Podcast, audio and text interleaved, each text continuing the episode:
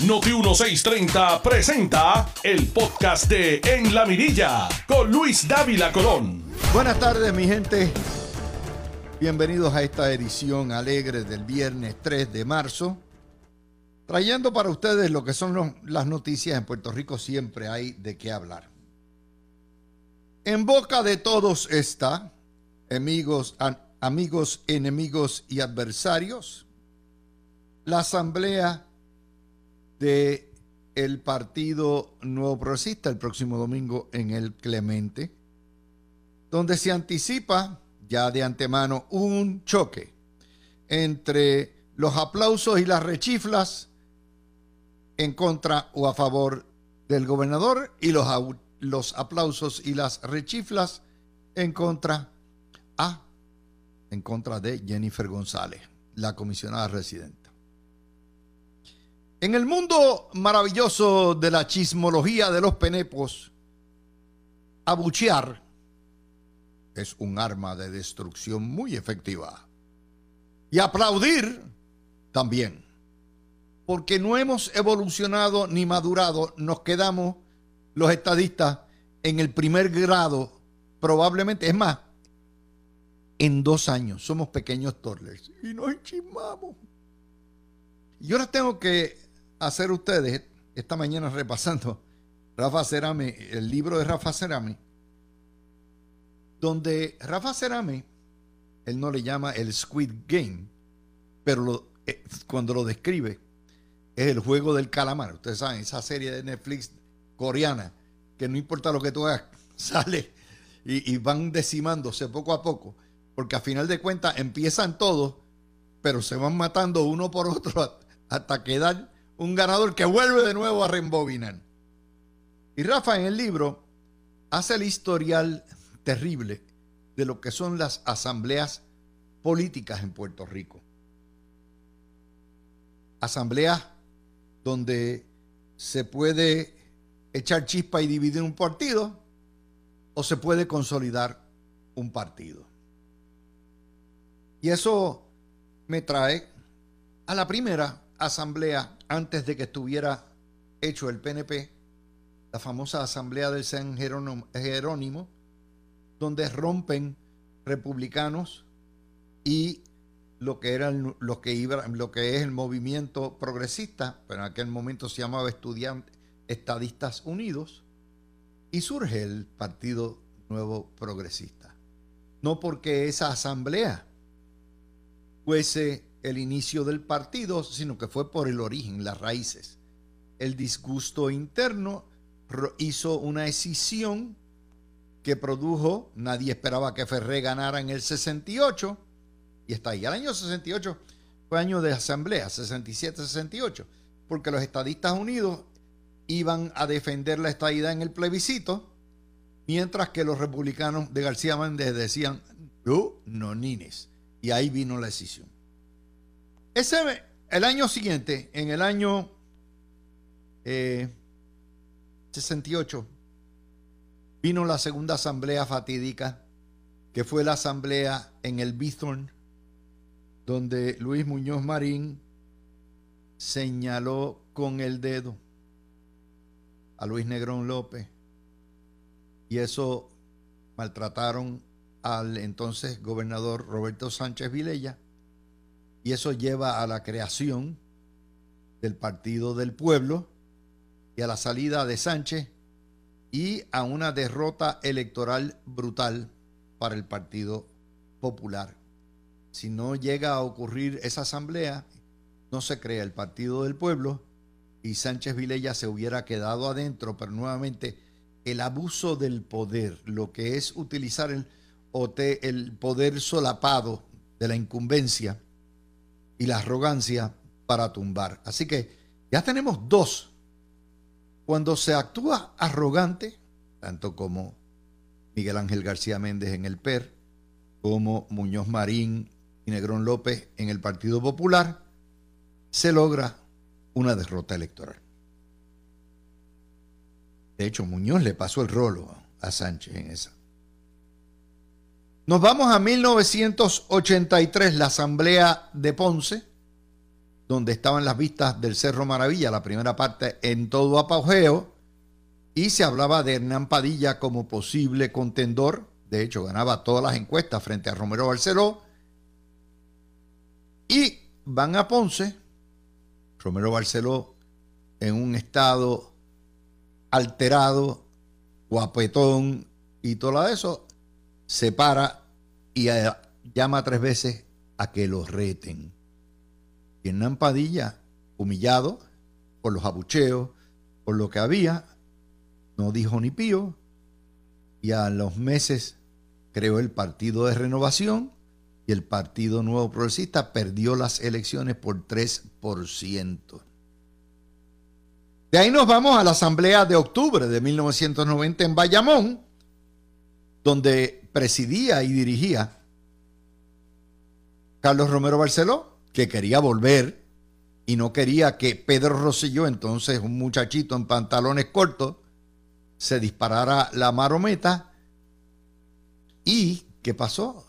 Pedro Rosselló se quedó con el show, le arrebató prácticamente el partido y posteriormente eh, se le impuso Romero como candidato a comisionado residente frente a Cucuz Hernández, que era la que, que querían mandar para allá. Y sucede lo inevitable. Romero se le, digo, este Rosselló Pedro se le quedó con el partido. Y ganaron dos veces. Vamos a darle rewind de nuevo, digo, fast forward. 2008, Partido Popular, la segunda asamblea fatídica, donde un fichado y acusado Aníbal Acevedo Vilá, ante todos los rumores de que Alejandro García Padilla o Willy Miranda Marín, que en paz descanse, se le iban a quedar con el partido y el caníbal necesitaba el partido para hacer su defensa. El caníbal se para en una banqueta, se queda con la asamblea de como 15 mil personas que había en el Choli y nadie se atrevió a retar al caníbal y el caníbal llevó al Partido Popular a la derrota más grande en su historia, donde el Partido Popular hasta entonces obtuvo cerca del 41% de los votos y perdió por 230 mil votos. Vamos a darle más para adelante.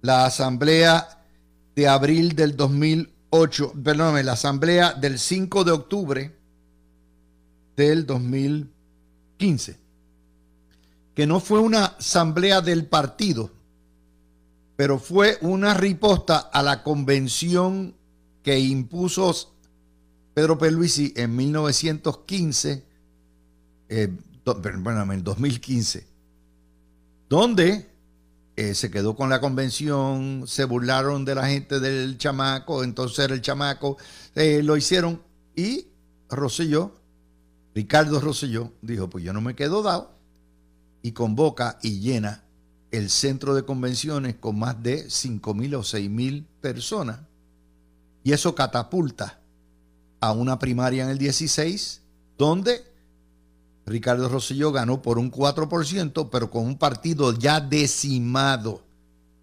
Ricardo Rosselló no ganaba, no ganó por el 48, 49% ganaba y mucho, el PNP y mucho menos por el 53%, sino ganó por 42%. Fue fatídica, las dos, tanto la convención como la asamblea. Después vamos a la asamblea del Partido Popular este domingo en una canchita que no pudieron ni llenar un gallinero.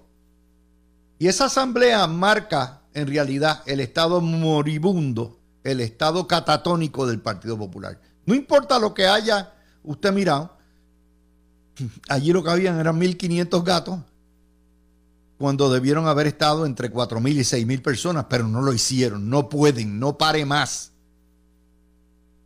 Esa es la historia de las asambleas. Y todo el mundo está pendiente a lo que hay. Vamos a ir en el PNP como cuestión de principio desde los tiempos de don Luis Ferré. Las primarias y la democracia rigen. Si usted dice ser un partido estadista americano, usted tiene que creer en el proceso democrático y en el proceso abierto de que sea el pueblo el que se seleccione. Y hay un derecho, desde el año 76, donde se celebraron las primeras primarias, hay un derecho de todo ciudadano a aspirar a un cargo público. Sin embargo, siendo los estadistas como son, probablemente la estirpe política más típicamente autoritaria y latinoamericana,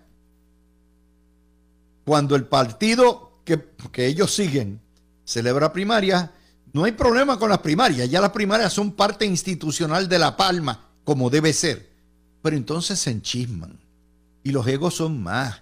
Y a ver quién lo tiene más grande. Me refiero al garrote, ¿verdad? El garrote vil de darle al otro.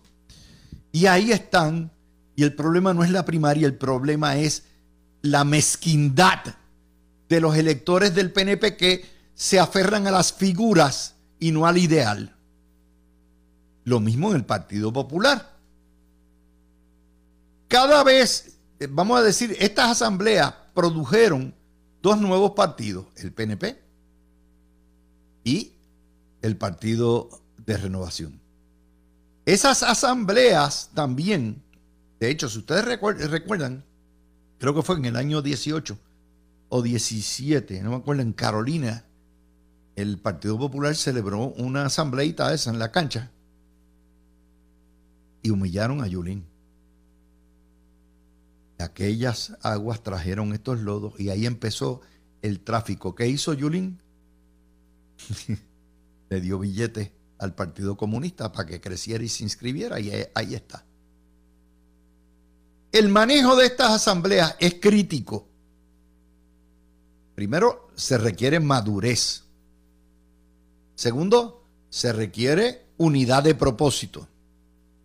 Tercero, se requiere que el público, si el partido va a salir unido, se abstenga de los abucheos, pueden aplaudir y que haya civilidad y requiere no solamente respeto, sino proyecciones unitarias.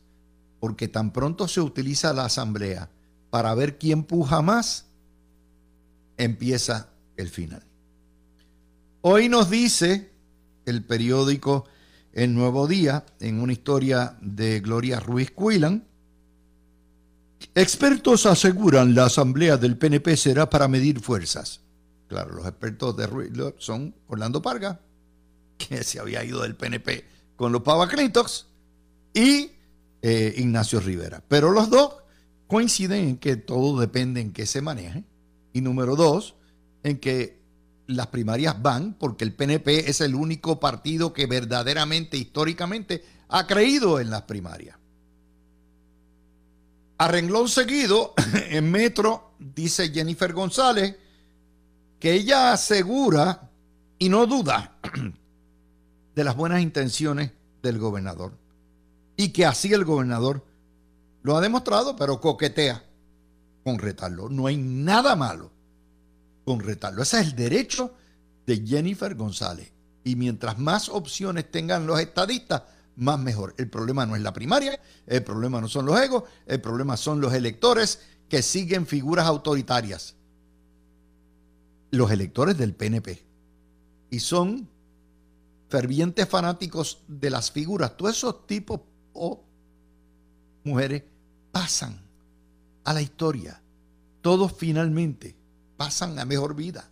No ha habido uno, salvo que usted se llame Fajal Zamora y se quede un siglo en, en la legislatura. No ha habido uno. Todos pasan. Y en preparación a lo que hay. De manera que para esas nuevas generaciones que nos están viendo y que nos están escuchando, es menester recordarles la historia. Las asambleas pueden servir de catapulta Estamos ante un partido nuevo progresista que está totalmente reorganizado, que tiene una maquinaria electoral bien aceitada, bien engranada.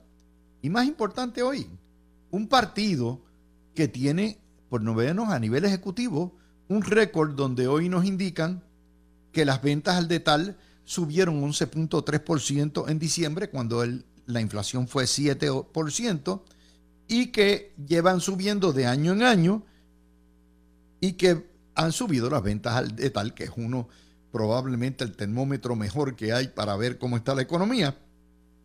Casi un 2% eh, el año pasado, un 2% se treparon y han crecido en 26 de 31 meses. Es un récord. No solamente es un buen récord de recuperación, sino que a la misma vez hay en estos años del PNP el desempleo más bajo en la historia, 6.2%, la tasa de participación más alta en la historia y lo que todo el mundo está viendo, aunque la inflación nos duela, aunque hay una recuperación poco a poco con todos los problemas que hay. Y es en ese ámbito que se da esta asamblea. Ojalá usted, por ejemplo, hoy ¿Cuál es la respuesta del Partido Popular a todo esto? Debieran estar metidos como la avestruz, con la cabeza metida en la arena. Les debe dar vergüenza lo que han hecho. Taxtito Hernández, haciendo honor a su nombre de Taxtito, se opone a la reforma contributiva, porque no la jadicó él. Porque Taxtito nunca le ha gustado bajar contribuciones, por eso se llama Taxtito, porque el Partido Popular todo lo resuelve aumentando las tarifas, aumentando las contribuciones. Pues se opone. Página 12 del vocero. Ese mismo taxito somete un presupuesto, no espera que la administración lo someta. Ese es el mismo follón de aquellos que declararon nulo el contrato de energía eléctrica de Genera y todo el mundo se le echó a reír en la cara. Esos son los peos legislativos que, no, que se difunden, que no tienen nada fuera de politiquería. ¿Por qué? Porque ya todos sabemos por experiencia propia que quien prepara el presupuesto y somete el borrador es el Ejecutivo, pero a final de cuentas quien pica el bacalao es la Junta de Control Fiscal donde Taxito no tiene nada que ver. Mire a ver si ha resuelto el problema o las oposiciones a energía, a la privatización de energía eléctrica. Claro que no, bajo ningún concepto. Pero esas bufonadas, esas payaserías, es lo que nos ofrece el Partido Popular. Y, y, el circo de llevar a Wanda Vázquez allí para humillarla, para tratar. O sea, ese es el Partido Popular. Por eso lo que tienen, si la figura más grande que tiene el Partido Popular es el huevito, están en un problema serio. ¿Por qué? Porque un partido que se opone a bajar contribuciones, un partido que se opone a que mejore energía eléctrica, un partido que radica su presupuesto. ¿Sabe qué es lo que va a pasar con el presupuesto? Lo mismo que ha pasado. Se reúne en un cuarto Pedro Pierluisi con la Junta pican el bacalao, lo distribuyen y este es lo que le van a dar a la legislatura. Eso es lo que va a pasar. Cuando se ponen potrones, no entienden que los que se fastidian son los propios legisladores del Partido Popular que controlan una Cámara que no tiene poder para nada. Porque mientras Puerto Rico sigue en quiebra, es la dictadura que ellos crearon la que permite que la Junta haga el presupuesto. Y claro, el gobernador que no se chupa el dedo y fue abogado de esa junta, va y brega allá. Se, se reúnen allí en el edificio que tienen en Atorrey y pican el bacalao. Y le van a dar a Taxito este. Igual que con la cuestión de declarar nulo el contrato de la generación de Genera Puerto Rico, le van a dar, le van a dar este, se va a quedar con este. O sea, uno no puede analizar estas asambleas y este tirijala entre los partidos si no considera lo que está ocurriendo alrededor. No es lo mismo ver el altar mayor que ver las colaterales. Y esas son las colaterales, los altares menores. Porque cuando usted tiene que desfilar para arriba de la iglesia, ¿verdad? Y llega hasta el altar, tiene que ver lo que hay a los lados y eso influye. Y esa es la situación que tenemos hoy. Tenemos un cuadro asambleico, entre asambleas. Un partido que no pudo ni llenar un gallinero, ni generar entusiasmo un domingo, y otro que tiene los overoles de citar al Coliseo, donde aguantan de 8 mil a 10 mil personas, y tienen que pujar mucho. El pujo en realidad no entre Pierluisi y entre Jennifer González, salvo que haya unos abucheos que todo el mundo salga avergonzado de allí. El pujo es la comparativa entre el gallinero que no pudo llenar el Partido Popular y un choliseo de un partido completamente reorganizado, con cabezas, con, aspirantes que pueden sustituir en cualquier momento, y en un momento en que la economía, para bien o para mal, como usted lo quiera, todos los indicadores son que la economía, aún con un consumidor que tiene el moco caído porque por ahí por la inflación y viene la lo que es el, ¿verdad? la recesión, un partido que tiene un récord. Vamos a ver dónde termina todo esto. Hoy van a gozar los nuestros panelistas, Breida Bernal, por supuesto, Cristian Sobrino y Juan José Díaz. Así que regresamos. Hoy hay un video nada más. Lo estoy posteando ya. Tú escuchas el podcast de En la Mirilla con Luis Dávila Colón por Noti 1630. Vuelta con ustedes. Alguien me dice, Dávila, yo no sé qué tú estás hablando si tú fuiste uno de los que apoyó la creación de renovación, del Partido de Renovación, absolutamente, y estoy orgulloso de eso. ¿Sabes por qué? Porque llegué a una conclusión en 1983. Dije entonces, y reitero hoy, que el partido, eh, el partido PNP era un partido hecho para administrar la colonia y no para desmantelarla ni llevarnos a la estadidad. 93, 2003, 2013, 2023, M aquí. Nunca regresé. Y el tiempo me hace decirles a ustedes, no quise decir que se los dije, pero se los dije hace 40 años. Mi labor no es darle chichichija. Mi labor es decirle a ustedes lo que hay en la calle. Si usted le da la gana, de coincidir o no, ese es problema suyo, no es mío. Con eso me voy con el panel La Juez Swain. Dijo, el plan de ajuste está aprobado, tienen ustedes para ponerse de acuerdo hasta finales de julio. Si no, I will cram it down. Se acabó. ¿Y qué viene con energía eléctrica? La privatización completa, el contrato de genera y los sobrecobros que serán ajustaditos por 35 años. Empiezo con Cristian Sobrino para que nos diga dónde, qué poder tiene Tatito para aprobar presupuestos o para declarar nulo el contrato de género. Eh, buenos días Luis, buenos días Juanjo y a Breida que estoy seguro que anda de camino y a toda la audiencia en y fuera de Puerto Rico.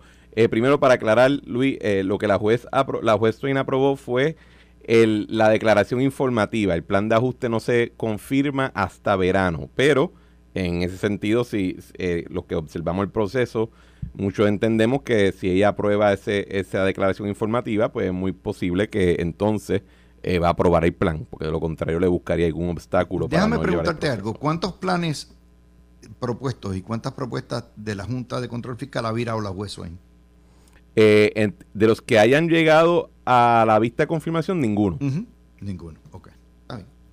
por eso es que, por eso es que muchos pensamos que de ella aprobar el, la, declaración informativa, pues probablemente entonces apruebe el plan, aunque requiera algunos cambios en el proceso.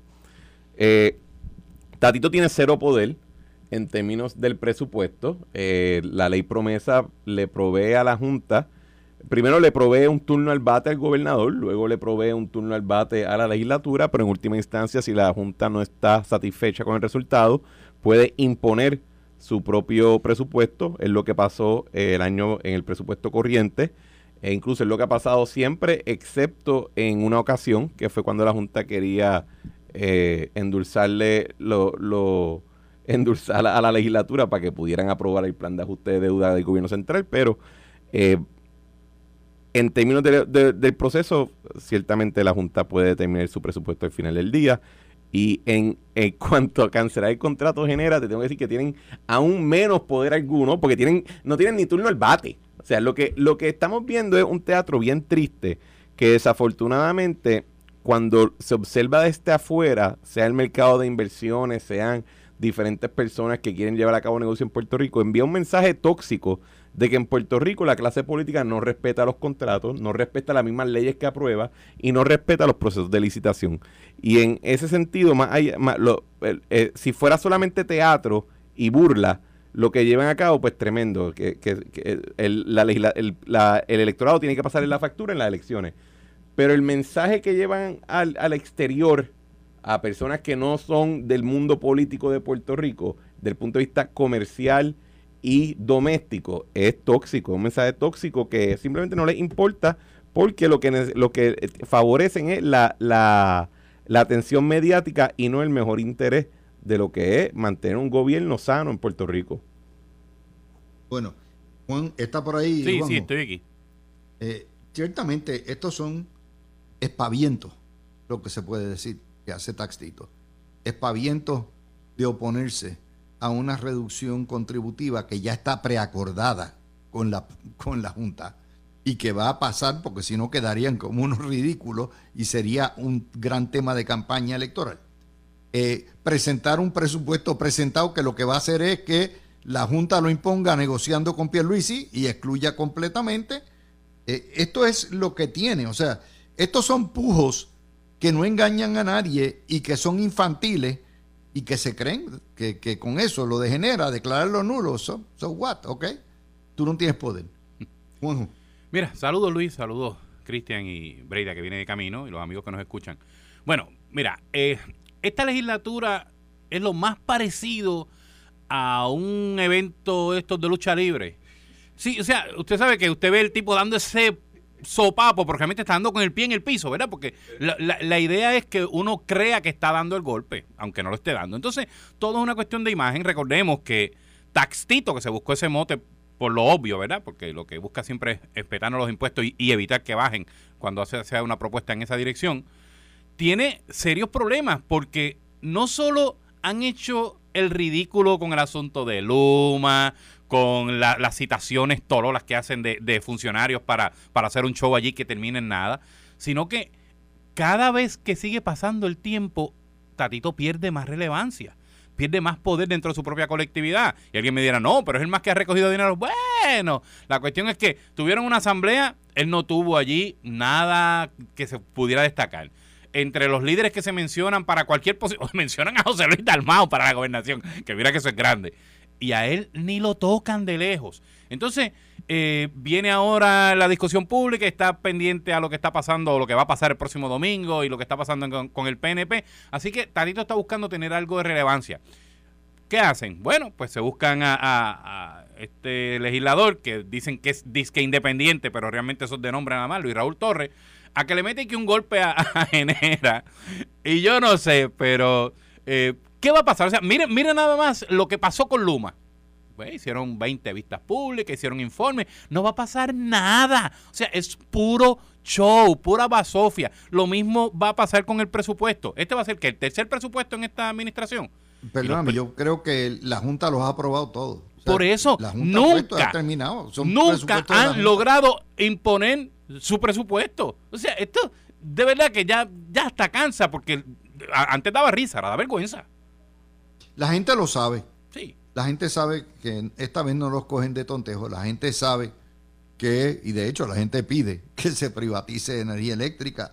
La gente pide, están, pero lo más increíble es, eh, desde el punto de vista táctico, estratégico de una elección, que tú te opongas a un, a un plan de reducción de contribuciones que ya estaba preacordado, que no llega ni a la mitad de lo que debe ser, sabiendo que te van a sacar eso con el récord nefasto que tú tienes como, como inquisidor y, y, y ¿cómo es? Este dictador de contribuciones se mandan esa maniobra.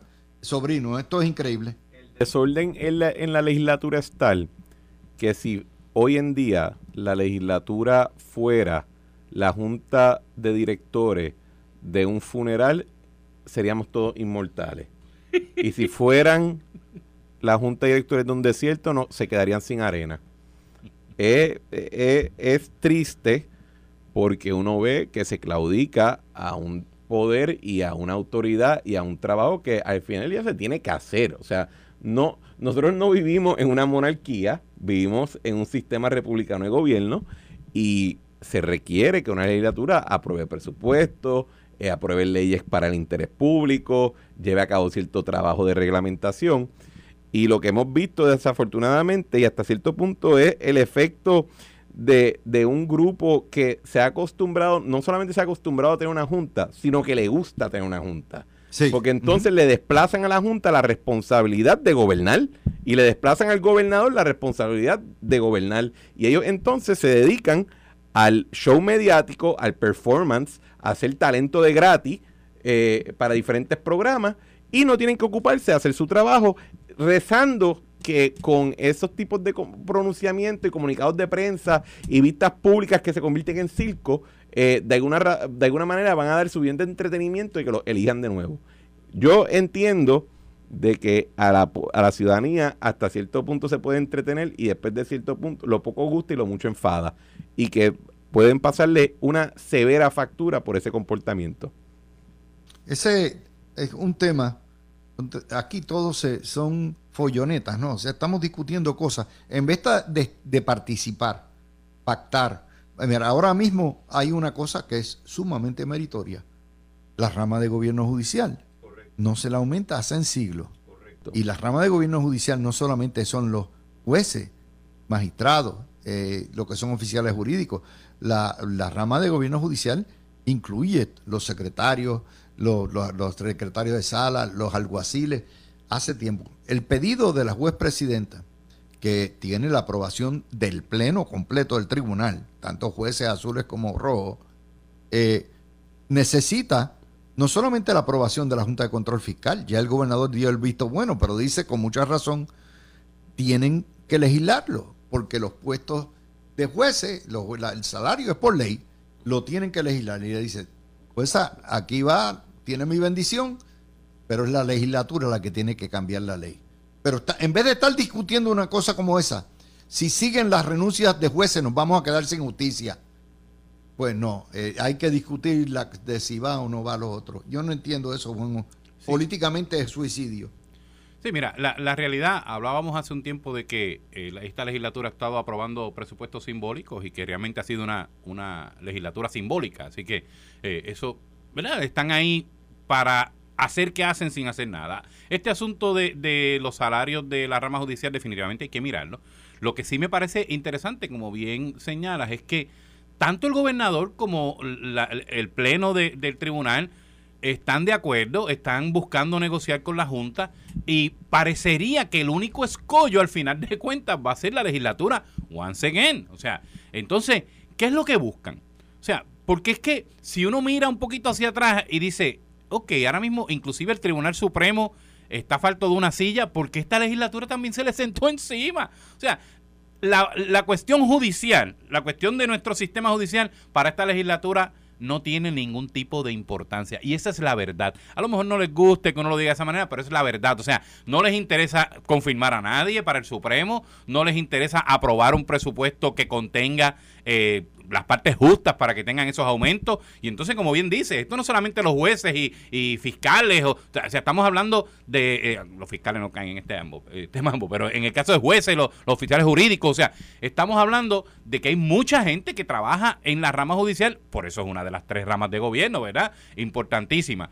Es lamentable, volvemos, o sea, ¿qué están buscando? Yo no lo sé. Yo diría que están buscando como que provocar una explosión de alguna manera, a ver si pasa algo, jamaquear el palo porque no tienen norte y no parece que están dirigidos hacia ningún lado. Bueno, el Partido Popular de por sí no presenta ningún norte, así que tampoco es que sorprenda tanto en ese, en ese sentido.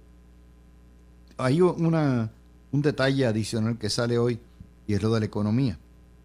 Eh, las ventas al detal subieron 11.3% en diciembre, de año a año, y la inflación en diciembre fue 6%.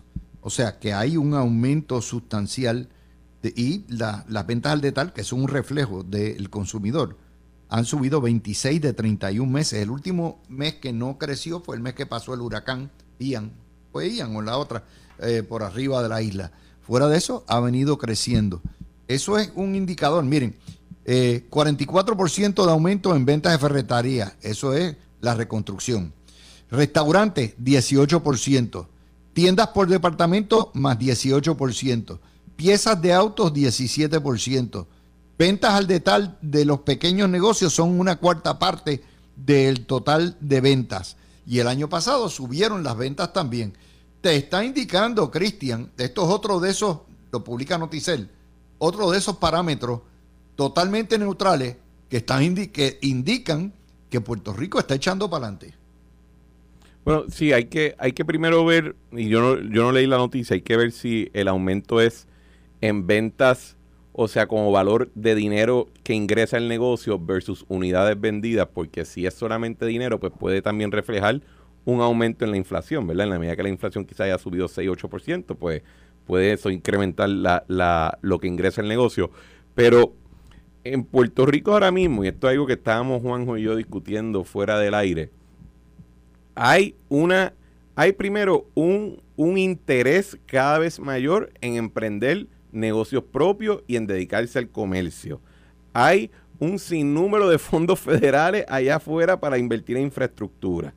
Hay actividad económica y cada vez con, incluso con, aunque la población esté envejeciendo, eso también implica que hay un, un aumento en el requerimiento de servicios al hogar, servicios de salud y un sinnúmero de otros servicios. Y lo único que restringe o que está aguantando ese caballo que quiere salir a correr es la actividad desordenada y la reglamentación fatula que le imponemos desde el sector público a esa actividad comercial. Eh, aquí el asunto de los permisos continúa siendo un asunto, eh, pero no es para los grandes. Ahora el problema es para los pequeños y medianos comerciantes. El grande tiene un batallón de gente como yo que nos encargamos de resolverle sus problemas, pero el pequeño y mediano negocio no lo tiene.